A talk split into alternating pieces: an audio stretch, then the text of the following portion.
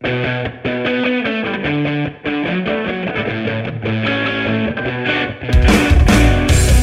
¿qué tal? Somos Tangente. Ya estamos con nuestro segundo programa listos para arrancar. Hoy me acompañan Fátima Alfaro y Edgar Ortiz.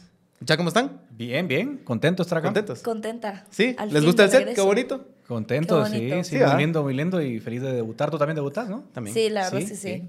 Primera vez. Y al- Bueno. Y al fin sin Daniel, que nos va a dejar Sí, hablar. no, nos dejó un poco de espacio aquí porque si no acapara. Fue no generoso, fue Ajá, fue generoso. de, de prestar su, su silla. No, pero vamos a hacer nuestro programa porque ese es el de ellos. No, eh, arranquemos entonces, muchachos. Vamos al grano. Eh, arrancamos el proceso electoral, ¿verdad? Arrancamos la campaña electoral más bien.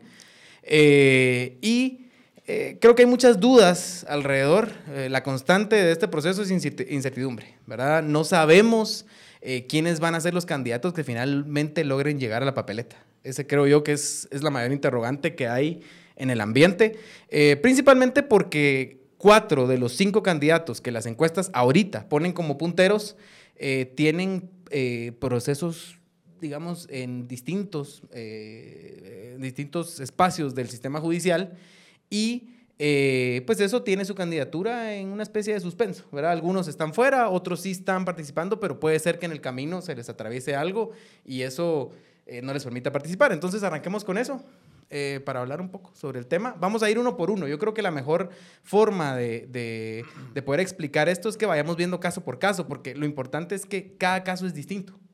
¿verdad? Cada uno está en una situación especial eh, y es bueno analizarlas uno por uno. Voy a hacer una aclaración que puede sonar un poco tonta, pero eh, aquí no vamos a hablar bien o mal de nadie. Vamos a tratar de hacer un análisis lo más objetivo, lo más... eh, Imparcial. imparcial para que la gente no diga están apoyando a este, están apoyando al otro, ¿verdad? porque esa es la clásica que te dicen cuando estás hablando de, de política aquí. Y también, sobre todo, esclarecer de la forma más sencilla y simple por qué se están dando estas trabas y qué implicaciones tiene para el proceso electoral y qué alarmas despierta para nuestra democracia en sí el hecho de que estemos teniendo estas, estos problemas con los candidatos.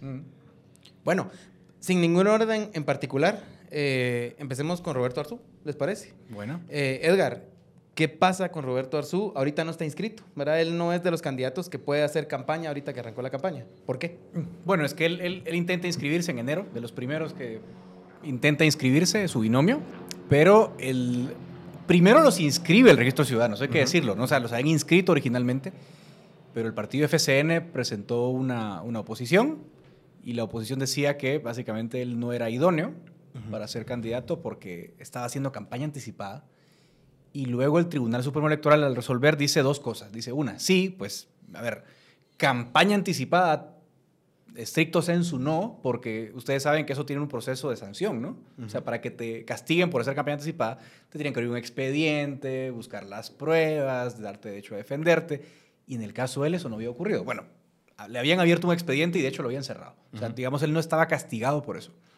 Entonces el tribunal dijo, miren, sí es cierto, no hay ningún expediente abierto, no es que él esté sancionado, no es que él tenga eh, formalmente un- una, una sanción por campaña anticipada, pero a ver, eh, viendo los, los reportes de, de los distintos órganos del tribunal, vemos que él está desafiando, así dice la resolución, está desafiando al Tribunal Supremo ¿Qué Electoral. significa eso desafiando? Es lo que Bueno, queda un poco en el aire, ¿verdad? que- que Ujú. Para tesis de, de licenciatura. Ajá. Entonces, eh, bueno, está desafiando al TCE porque Ajá. sigue haciendo publicidad.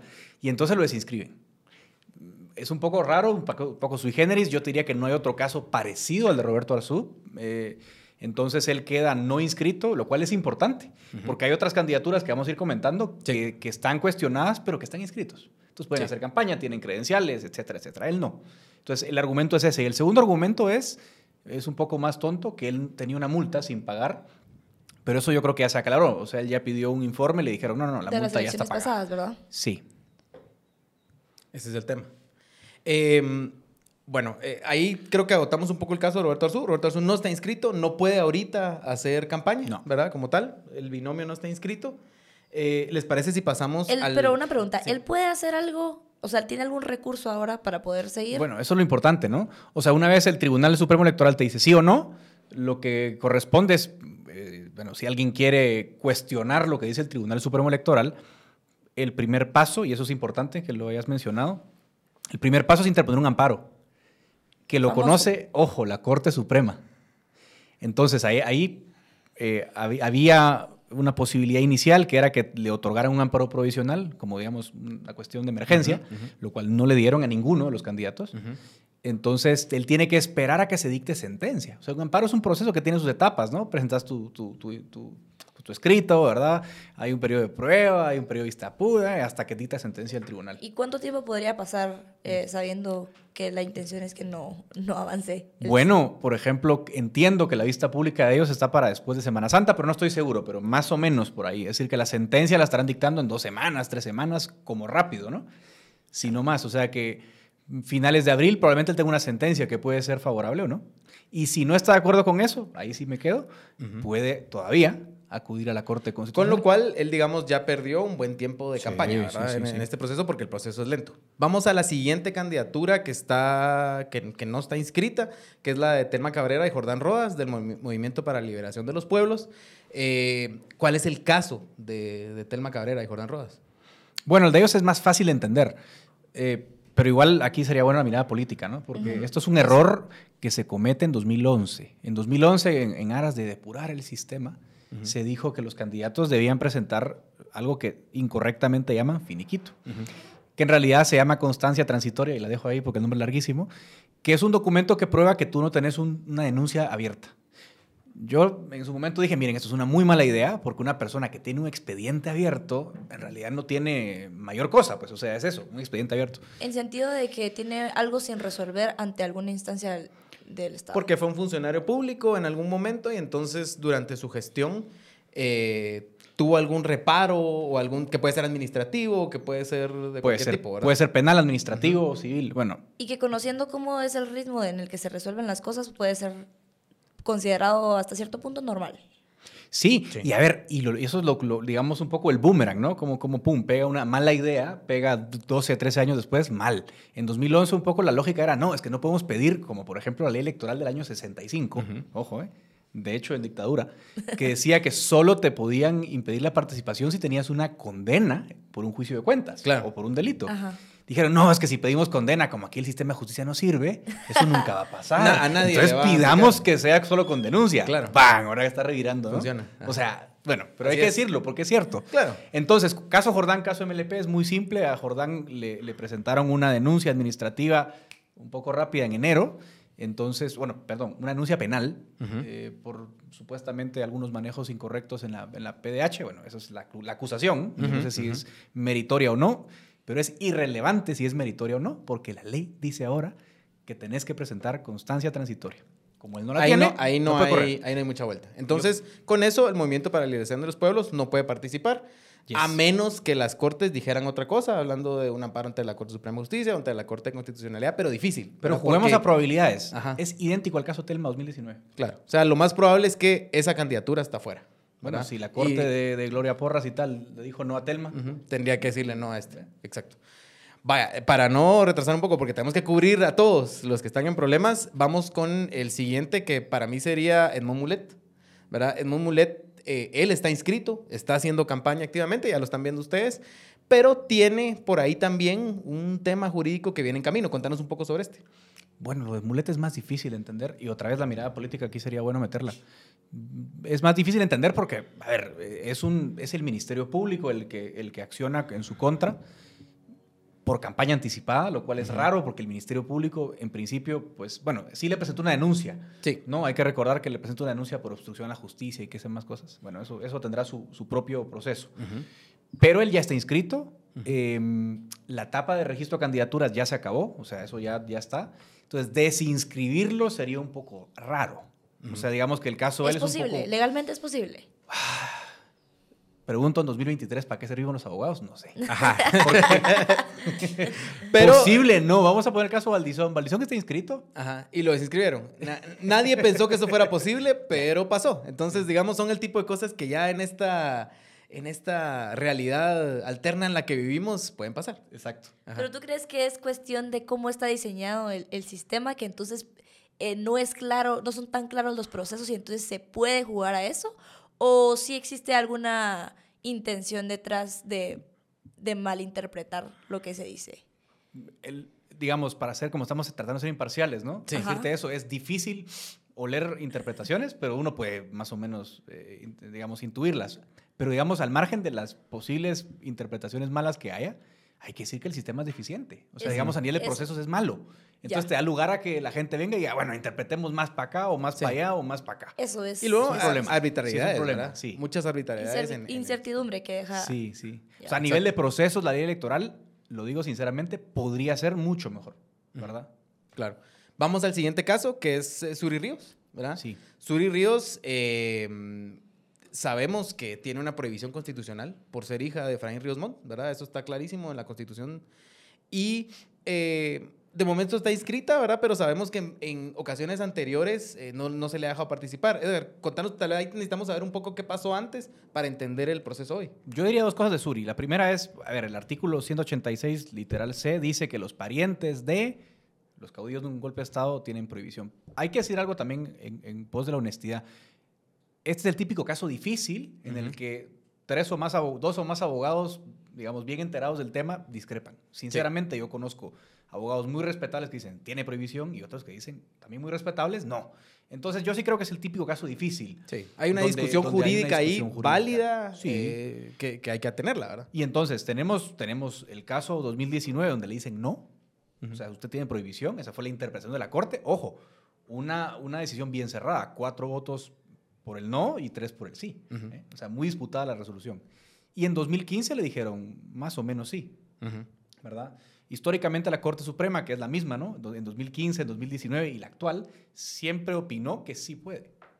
Si Lo una que- vez ya se le dijo que no, es posible, o sea, cada proceso electoral tiene que volver a abrir un proceso y volver a revisarse, incluso cuando ya se dijo de entrada que no o que sí. Sí, sí, porque digamos que en materia constitucional, así me voy a poner un poquito técnico, Ajá. no hay cosa juzgada. O sea, es decir, tú puedes volver a plantear un, un Cada, caso. cada situación es... Ya. Lo que aquí se depende, resetea. exacto, lo que aquí depende es que la Corte Constitucional dijera, a ver, yo respeto mi jurisprudencia, o sea, porque digamos, era otra magistratura, lo que quieras, pero ya dijo que no, pero perfectamente es legalmente posible que la Corte diga, no, no, no, esta magistratura opina distinto a la pasada y opina que sí. O sea, digamos, es legal, es viable, es posible, etcétera, etcétera. Insisto, hay análisis político que se puede hacer si quieren, pero legalmente es posible, ¿verdad? Que eso es lo importante. Y aquí hay antecedentes. Digamos, a Ríos Montt, que, que es, digamos, Sí. la persona por la que se crea ese artículo, digamos, o sea, a quien afectaba directamente el artículo en la Constitución, eh, lo dejan participar. Una vez, sí. Una vez, en 2003, y pierde, queda en cuarto lugar, ¿verdad? Eh, Vamos entonces al, al último caso. Dijimos que íbamos a hablar sobre los, las cinco candidaturas que están eh, en las encuestas ahorita, en este punto, eh, de punteros, ¿verdad? Y la última es Sandra Torres. Sandra Torres, ella es la que no tiene ahorita, digamos, nada en su contra eh, en el ámbito jurídico. Sí, sí, Pero, bueno, bueno, sí, tiene, por el viene de- ajá. Ah, bueno. Tiene una- tiene una- no, no, tiene la una- tiene la una- vice Porque el vicepresidenciable fue pastor evangélico. pastor evangélico y renunció a ser pastor evangélico en noviembre, una cosa así, Ujú. y en diciembre se proclamó. Entonces hay quien dice, mire, él, él realmente sí es ministro de culto, no puede ser. Históricamente, la verdad es que exministros de culto han sido pres- eh, candidatos, ¿no? Eh, Conté el caso de Harold Caballeros, que es el, el creo que el, el más reciente, ¿verdad? ¿Habrá sido 2011 esto que les planteo? Sí, 2011. 2011 se presenta a las elecciones, Harold Caballeros fue pastor del Shaddai. De Shaddai, sí. Por muchísimos años. Por muy conocido, años. además, por ser pastor. muy conocido y dice, renuncio al cargo de pastor, me postulo y el Tribunal Supremo Electoral le dijo, no, usted tiene prohibición. Eh, bueno, registro ciudadano es el Tribunal Supremo Electoral. Luego él va al amparo a la Corte Suprema y le dicen, no, no, no, usted ya renunció, usted puede participar. El caso, curiosamente, nunca alcanzó la Corte Constitucional, porque eh, hubo un error pro- procedimental en la apelación, tonterías de abogados que no, no vienen al cuento, y no llegó hasta arriba, pero digamos que sí se le permitió participar. Y a ver, casos que no se han judicializado, pero que han existido, hay otros ministros de culto. Eh, yo recuerdo el partido Arde, tú estás... mm, Bueno, ahorita sí nos cae la cédula, Luis, y a mí. Sí, ajá. Ah, Elecciones 99. Ya van a empezar, ya van a empezar. Elecciones 99, Sin envidia. ¿verdad? Sí, ajá, sin envidia. Elecciones 99, que todos estamos viejitos. eh, el partido Arde era también un partido religioso. Jorge Bianchi era pastor, se Ujú, presenta, le de- era ex pastor, Sí. le dejan competir. O sea que ahí, ahí hay otra vez, de nuevo, interpretaciones, pero la verdad es que hay un montón de casos de gente que era pastor y que renunció. Yo decía que Sandra es tal vez la que está más, más libre en este momento porque es el caso que menos suena. ¿Verdad? No, no, no parece Sí. haber mucha bulla alrededor de su candidatura. Pareciera que está ahí y va acá Sí. ya caminando, ¿verdad? Es verdad. No sé si lo ven así. Sí, yo, yo sé que este no tiene que ver con mi novio presidencial, pero podemos hablar del caso de Alfonso Portillo. Sí. Sí, sí. Ese es otro caso que por segunda ocasión, segunda o tercera ocasión, le dicen que no, ¿verdad? Que no puede participar eh, porque te- fue condenado en Estados Unidos por un caso famoso donde, que, en el cual guardó prisión, ¿verdad? Y ahí estamos. Ahora, jurídicamente, ¿qué ves en ese caso? Bueno, mira, ese y varios, para abrirlo un poquito. Digamos que en 2015 se abrió una nueva era en la interpretación constitucional. Porque en 2015, ustedes recordarán el ambiente, ¿no? la atmósfera Anticorrupción. anticorrupción y de depuración. Se dijo en 2015, bueno, hay un artículo de la Constitución que dice que los cargos del 113 se otorgan en atención a la capacidad, la idoneidad y la honradez. Y entonces, dijo en ese momento el Tribunal Supremo Electoral, hay gente que no es idónea, porque ha tenido condenas en el pasado, porque ha tenido, o porque tiene, eso es más importante, procesos pendientes de resolver. Y entonces, en 2015 empezó a descabezar gente. El primero fue Portillo. De hecho, él fue el que inauguró esta tendencia. Le dicen no, le dicen no a Milena Portillo siempre ha sido el primero en varias cosas. Sí, él, es- él es, el, es él notable, porque es, es caso de estudio para muchas cosas. Le dicen no a Mirza Arriaga, Milene Mazariegos, a Odilio Hichos, personajes muy conocidos en aquel momento porque tenían antejuicios en proceso, ¿verdad? Resumen, otra vez le están diciendo lo mismo en 2023. Usted fue condenado en Estados Unidos y por eso no es idóneo, que es el mismo caso Valdizón. Ajá. Sí, ¿verdad? Exactamente el mismo caso Valdizón. Y es el caso también, me parece, bueno, parecido, el de José Armando Ubico, que le dicen no, Sí. porque usted está en proceso de extradición. Y el, proceso, y el caso Ahora, de algunos lo- otros alcaldes también. Lo, lo atípico en este proceso es que a Valdizón le habían dicho que sí y luego le dicen que no. O sea, ahí es donde, donde, Sí. donde empiezan a verse esas, esas anomalías, Contradicciones. contradicciones en el proceso, ¿verdad? Sí. Porque, porque no hay claridad. O sea, quiénes sí, quiénes no. O sea, estos caen bien, estos caen mal. ¿Qué cosas se mueven para que les puedan decir que sí? Ese es el problema. Sí. Si tuvieses que hacer una reforma a ese, a ese proceso para que fuera más eficiente, ¿qué prioridad le darías a, a- a qué? Buena pregunta. Yo, a ver, ustedes saben cómo soy yo, soy muy liberal, soy muy pro derechos humanos. Yo creo que debería haber la menor cantidad de restricciones para participar. Es que al final de cuentas, lo que yo digo es, si un impresentable se presenta, valga la redundancia, Ajá. a las elecciones, ¿sí? Eh, fue condenado, fue narcotraficante, fue lo que sea, y la gente lo vota, es que el problema es otro. Eso es lo que el Exacto. pueblo quiere. Bueno, pero o- Ajá, o hay un o- problema más grande, Exacto, pero digamos... es un problema de democracia. Pero de- que el problema creo yo que ha sido querer arreglar es- ese problema diciendo, no, este no, este no, este tampoco. Era la misma lógica del ejemplo Sí. que pusiste, de, de por Y- intentar resolver que el problema es inefic- ineficiencia, vamos a poner otra traba para salvarnos de esa ineficiencia Y- en vez de eh, arreglar la ineficiencia misma, que obviamente es más complejo, pero yo creo que con el pasar de los años se vuelve cada vez más inevitable que se arreglen esas cosas, es- porque ya no puedes estar poniendo baches para intentar Exacto. salvarlo. Exacto, y, y es que el problema es que este, digamos, este eh, que suben, bajan candidaturas, que no hay certeza sobre quién va a participar, tiene un efecto fuerte en, en los procesos electorales. El proceso electoral anterior fue definido completamente porque se bajaron a las dos, o sea, se cayeron las dos candidaturas de las dos candidatas punteras, ¿verdad? Te- Tel Maldana y Suri Ríos. Se cayeron las dos y eso definió completamente la cara del proceso electoral y permitió que Alejandro Yamatei se colara una segunda vuelta y llegara a ser presidente, ¿verdad? Entonces, esto sí tiene un efecto muy importante en la democracia del país, en el sistema institucional y, y lo que va a pasar, ¿verdad? Sí, pero lo más triste es esto, o sea, no, no crean que soy hater y estoy así Sí. me hablando mal. Muchas herramientas que estaban mal y eso, eh, yo puedo decir, lo dije en 2015, eh, pero con mucha preocupación, no lo digo por decir, yo le, Sí. yo le dije, bien, estamos hablando de vetos a candidaturas antidemocráticos, antiderechos humanos. Eh, yo lo veía como con mucho riesgo porque decía, mira, si estamos vetando hoy a unos, el problema es que esos instrumentos en manos de otra persona van a vetar a otras personas. Exacto. Es exactamente lo que estamos viviendo hoy. Entonces, yo sé que es muy indignante, mucha gente dice, bueno, pero el MLP le están bloqueando, están bloqueando al de aquí, al de allá. Sí, pero exactamente están usando las herramientas que se pensaron, herramientas incorrectas, limpiar el con sistema. buenas Exacto. intenciones para limpiar el sistema. Y eso, eso es triste. Vamos a tener elecciones sin democracia. Al final Bueno, eh, se puede tener procesos.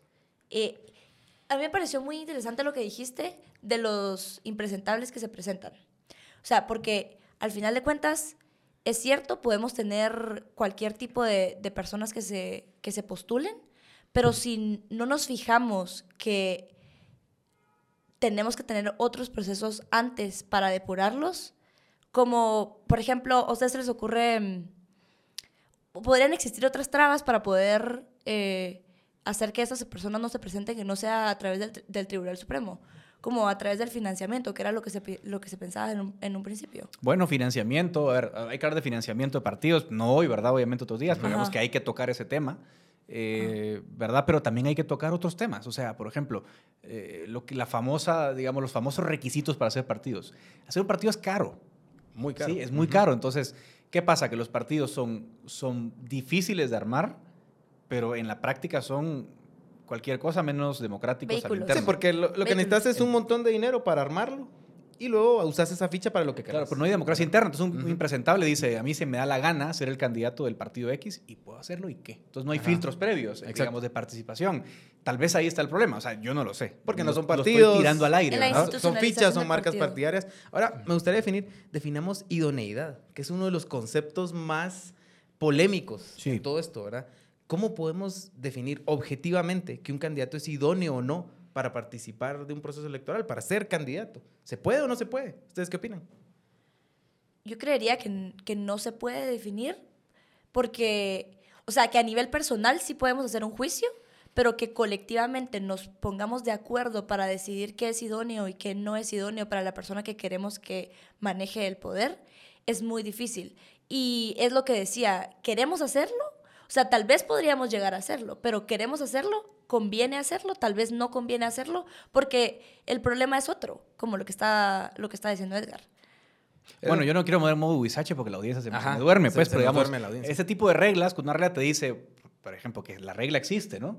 Para otorgar cargos públicos eh, se atenderá la capacidad, idoneidad y honradez, bueno, te está dando un lineamiento, ¿verdad? O sea, la Ajá. norma te dice, bueno, deberían ser Subjetivo idóneos. y bastante Pero no te está diciendo, mire, y cuando llegue el fulano a la ventanilla, usted mírelo bien, Ajá. examínelo y diga si es idóneo. Eso no está diciendo la ley. O sea, que yo creo que son dos cosas completamente distintas. Entonces Ya yo creo que, que esa palabrita está ahí y que tiene alguna, alguna, algún significado instructivo, pero yo creo que eso no significa y nunca quiso decir, y de hecho hasta 2015 nunca se había interpretado No se así, interpretó así. como el tribunal va a decir, "Mm, este Ajá. no, no, no, no paga la pensión, no paga la tarjeta de crédito. Bueno, porque si no caemos a eso, ¿no? Claro. Entonces, eh, claro, alguien me dirá, mire, pero es que es obvio que Alfonso Portillo, pobre Portillo.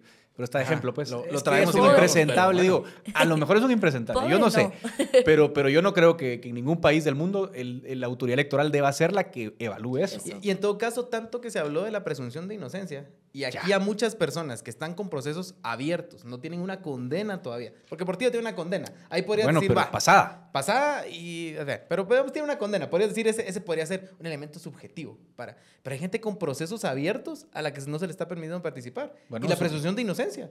¿Esa persona es idónea o no? Pues Exacto. depende, ¿verdad? Y lo que yo- Porque no, no se le ha probado la culpabilidad. Lo que yo percibo es que muchas personas, podríamos decir este famoso concepto del ciudadano de a pie, no le importa mucho el hecho de que estén bloqueando a estas personas porque consideran que quienes están siendo bloqueados son de la vieja política, pero eso no quiere decir que las formas en las que se está llegando a hacer esto quizás no son las que queremos para la democracia que queremos construir. O sea, eso es lo, lo importante, no importa tanto a quién se le está bloqueando, sino por qué y por eso es el, el programa de hoy, ¿verdad? Exacto. Que era, no es tanto defender y que creemos que Alfonso Portillo deba participar o no, sino por qué a estos candidatos de forma tan, eh, con tan poca certeza se les está diciendo que sí, luego que no, luego se, se ponen muchas trabas jurídicas que no solo nos cuestan entender, sino ya vemos que, no, que son ineficientes. ¿verdad? Sí, lo, lo dijiste re bien, ¿verdad? Es defender un principio general de participación política, un derecho general.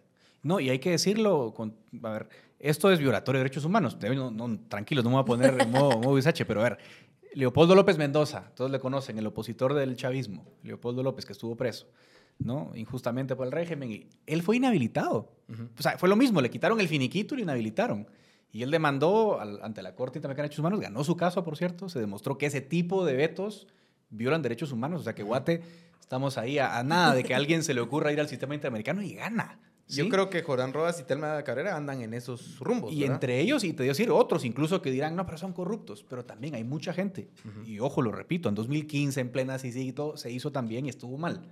Eh, no, tiene nada de malo decirlo, pero a ver, eh, Leopoldo López decía algo muy interesante, decía, cuando a mí me vetaron, decía él, la oposición, o sea, el resto de la oposición, porque obviamente estaba fragmentada, decía, bueno, no digamos nada porque es uno menos Ese es el y problema. es, una, es un Exacto. Sí. más. Bueno, eso es exactamente Siempre lo que alguien está pasando menos siempre alguien se alegra Exacto. de que bloqueen una candidatura. El problema es cuando bloquean a la que te gusta. Claro, la tuya. ¿verdad? Ese es el problema, o, o sos vos, ¿verdad? Y ahí es donde tenemos problema. Ahora, hay otros casos, Edgar. Eh, Gustavo Petro también fue bloqueado de esa forma Sí. eh, en Colombia, ¿verdad? O sea, hay, hay otros casos y, y siempre han resuelto en favor de decir, esos no son requisitos suficientes para bloquear una candidatura o para impedir una candidatura. Sí, pasa que el artículo 23 de la Convención Americana te dice que solo puedes limitar candidaturas por ciertas cosas. Por ejemplo, te dice, puedes limitarlas por edad. Es decir, bueno, aquí la, la- la ley dice que tienes que tener 40 años para ser presidente. Alguien no puede decir, Aquí "Mi nadie a puede, aquí ser electo". ninguno de nosotros puede ser candidato presidencial. No, pero eso no es una violación Gracias a tu por derecho. verme así Ah, con no, todos. Yo, yo tampoco, yo, tampoco 40. puedo ser candidato presidencial. Felizmente Estoy más todavía, cerca, vos, Estoy más cerca, pero, pero no puedo todavía. Exacto. No, no, pero eso no es una restricción. O sea, Exacto. es indebida, es una restricción permitida.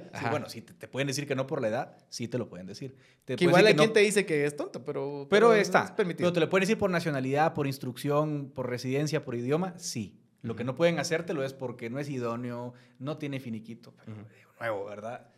Discusión vieja. Discusión vieja de, que va a estar ahí. Ojalá que algún día sea. Ahorita es un mal momento para hablarlo porque hay el calor de la contienda electoral. Sí. Pero habrá que sentarse a discutir esto en agosto, septiembre, porque hay que cambiarlo. Mucha para ir un poco cerrando ya la conversación, creo que fue bastante productivo. eh, vimos las, eh, las cinco candidaturas, eh, digamos que están, todas están en algún nivel de riesgo, unas más, otras menos.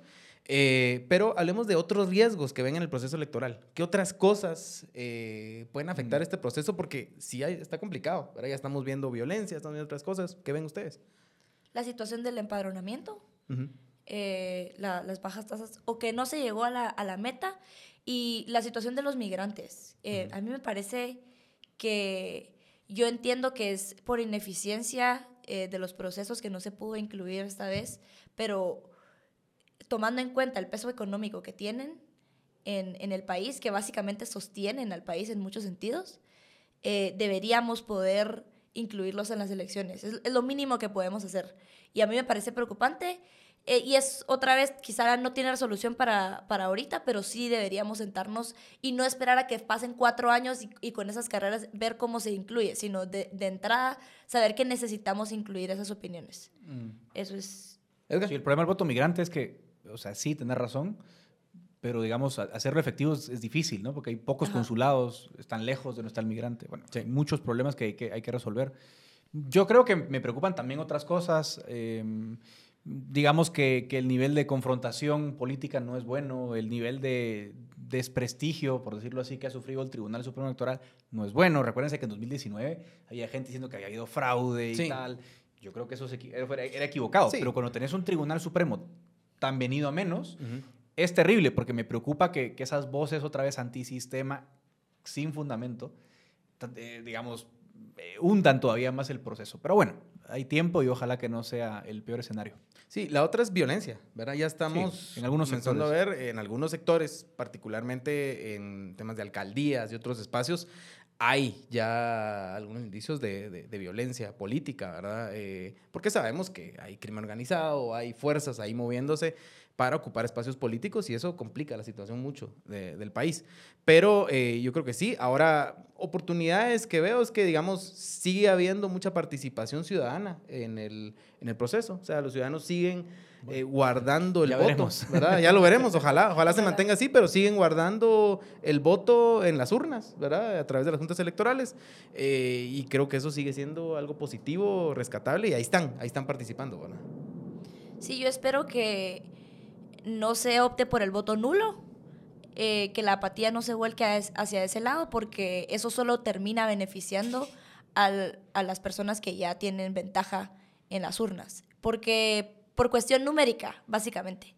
Entonces, pues e- este sería como un llamado a las personas que encuentran apatía, pues a que se informen y que no manifiesten su descontento solo a través del voto nulo o no yendo a las urnas. Eh, para mí esa sería una preocupación de, del lado pues más de la chaviza, dirían. por. Claro.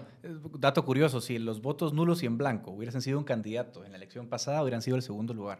Y si el voto nulo y en blanco juntos hubiesen sido un, un- un diputado en cada distrito, hubiesen sido el más votado en 19 de 22, de 23. Dato interesante. O sea que hay un descontento ahí que lo que pasa es que no ha encontrado un candidato a donde volcarse, ¿verdad? Porque ese es el tema. La, la apatía es la respuesta, pero a lo mejor alguien puede capitalizar ese voto. Hay que formar el partido nulo. Eso, Ajá, no hay el que... partido nulo. y no hay que, no hay, yo entiendo la apatía, yo entiendo que es desmoralizante ver, ver la situación de muchos candidatos, pero hay que recordar que siempre podemos estar peor. Es que de verdad, yo entiendo... Damos fe. Sí, es cierto. Dicen, no, es que todo está perdido. Todo está perdido hasta que lo perdemos más. Ajá. Entonces, sí es una época para que estemos hablando de estas cosas, aunque a muchas personas le- les resulte redundante, pero creo que por eso esos espacios para poder esclarecer este tipo de cosas es muy valioso. Bueno, estamos mucha. Me parece que la conversación fue productiva. Esperamos haber dejado algo interesante para la audiencia que, que a lo mejor están empezando a enterarse de lo mm. político, ¿verdad? Porque ahorita la gente se pone un poco más política, se interesa más. Ojalá este producto sirva para eso. Y nos vemos en una próxima ocasión. Eso. Mucho gusto. Chao. Adiós.